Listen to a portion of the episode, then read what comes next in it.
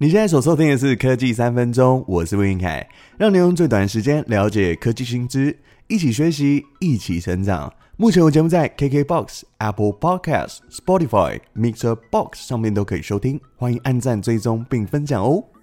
在一百四十一集的时候，我们讲到了可以善用数位账户的高利活存，加上信封袋存钱法，透过薪转户把薪水分散到投资账户或是生活开销账户，同时赚点利息，又可以去做不同的运用，因应不同的需求分类你的收入和支出，进行目标和设定的资产管理。所以这个时候呢，就需要透过理财工具，一手掌握你的资产。这集就要来说方便你记账和查看证券、基金和银行存款的 App，还有在节目最后我会提到去年请了他帮我打工，他到底是谁？一起来听听。先推荐大家下载这个我要讲的理财工具哦，就是拥有四百五十万户集保一手掌握。它的设计蛮简单的，可以同时查看股票、证券的账户。基金的资产等等，还有重要的就是可以连接你的银行账户。不过缺点就是每三个月在银行端的地方啊，就要重新认证一次。那私心也希望可以推出一个自动认证的功能，那就太好了。那刚刚说完这个理财工具哦，需要整合所有的金融相关资料，要能够在你需要的时候随时可以进行网际网络的存取，不需要再透过网银。一家一家登录去查找，那这个概念的名词，它叫做开放银行。什么是开放银行呢？它是一种金融科技的服务模式，可以把使用者的数据作为一个共享的行为，来改善消费者的体验，进而达到客制化跟个人化的服务。而这个开放银行呢，也是需要政府和银行公司协力哦，那加上平台的搭建业者啊，还有用户，这四方是需要相互同意的哦。那目的就是希望大家都能够在这上面互利互惠。如果我们一层一层摊开来看，以目前台湾开放银行发展的情形呢，财经公司是可以说协助金管会先拟定标准化开放的 API 界面，那再来探寻有没有银行和金融机构有意愿参与，如果有兴趣的话，就可以依照这个 API 去开规格。那这时候呢，就需要搭建平台的第三方机构业者，它可以来开放这个银行的资料进行串接。那等 App 上架以后呢，最后的那一端就是提供给用户去做查询，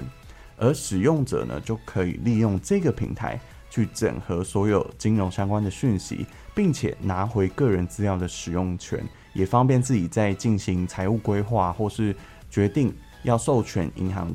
资料开放的时间给哪些业者去做使用，进而也省去了一连串登录啊或是要手写。一些网银账号密码的一些繁琐作业哦。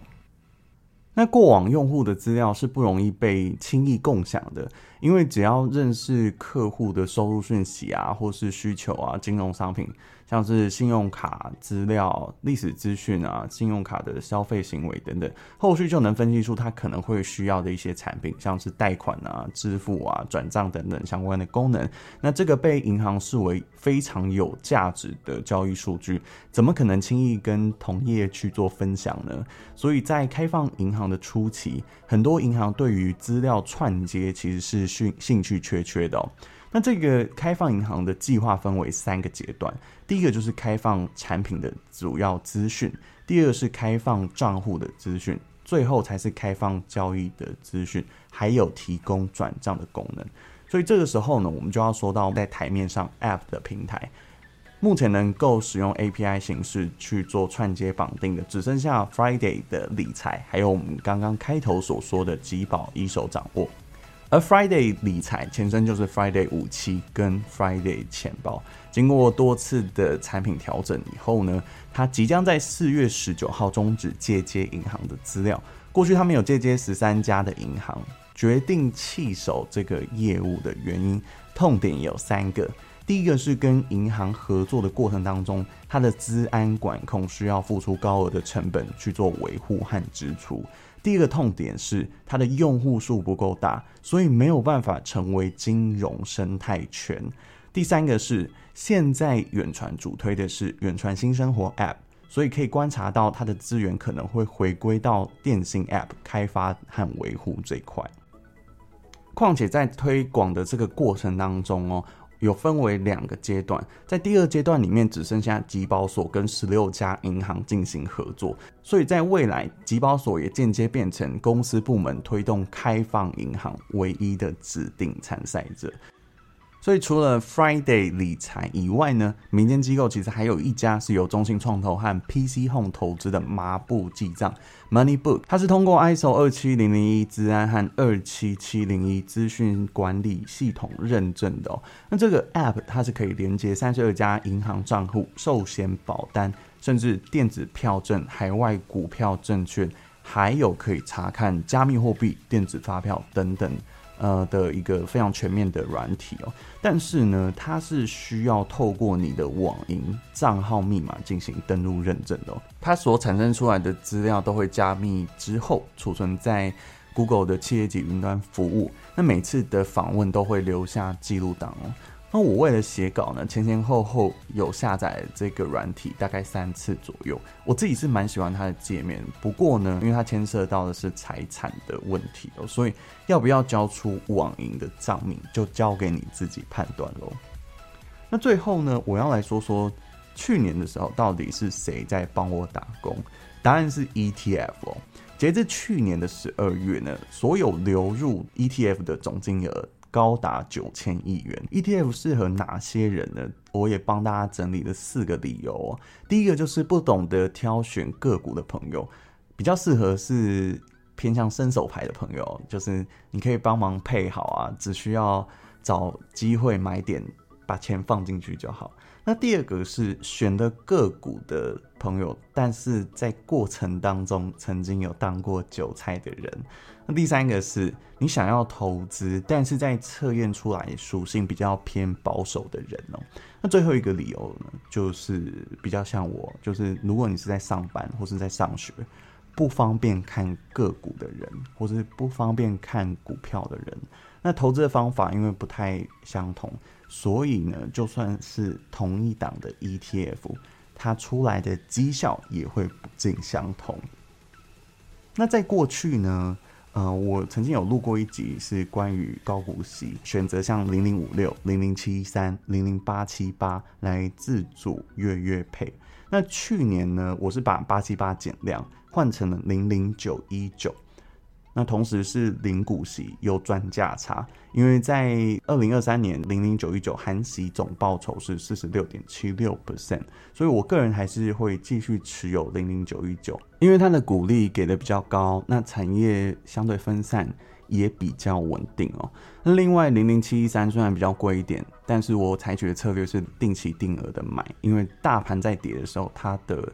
呃跌的状况比大盘还要小很多。那还有一档是零零九二九，也是我会持续投入的产品哦。年终红包理财也不妨参考一下我上面说的那几只哦，因为它纳入的都是像呃电子半导体的个股。那月月配的产品哦，现金到手确实真的是蛮吸引人的，加上它的选股逻辑是我蛮喜欢的。那目前已经来到了一千四百亿新台币的规模，价格合理，而且它的报酬率到目前为止。都还不错，像是之前看到一篇新闻哦，就是关于有网友在零零九二九的社团里面有说到，他原本是存了一笔钱，想要自己开一间饮料店，但是一想到要付出店面啊、水电、瓦斯等等，还会碰到淡旺季的问题，所以他后来毅然决然就改买了零零九二九，大约两百二十七张就存着，每个月就可以领到两万九千五百一十元。他说到，感觉就比开店还要稳一些哦。那至于我会持续投入的理由，主要是因为观察到电子股接下来是普遍乐观的哦，加上 AI 题材会持续带动消费性电子产品的出口，所以我才会把这个当成我的首选。那当然记得持续再投入，才会让复利越滚越大。那自从零零九二九这个月配息出来之后，其实也衍生出很多月配息的产品哦，像是零零九三四啊、零零九三六，甚至连债券零零九三七 B 都出现。那还有三月即将要募集的零零九三九，还有零零九四零，都是月配息。至于要怎么样达成每周都领息，呃，再容许我观察一阵子哦，再写一集跟大家分享。以上就是今天的节目内容，希望你会喜欢。喜欢科技三分钟，欢迎按赞、订阅并分享。我是文凯，我们下次再见，拜拜。在进步，世界在面前，创新的光芒融入我们的生活，不断更新，不断进化，科技的力量无所不在。快节奏的科技，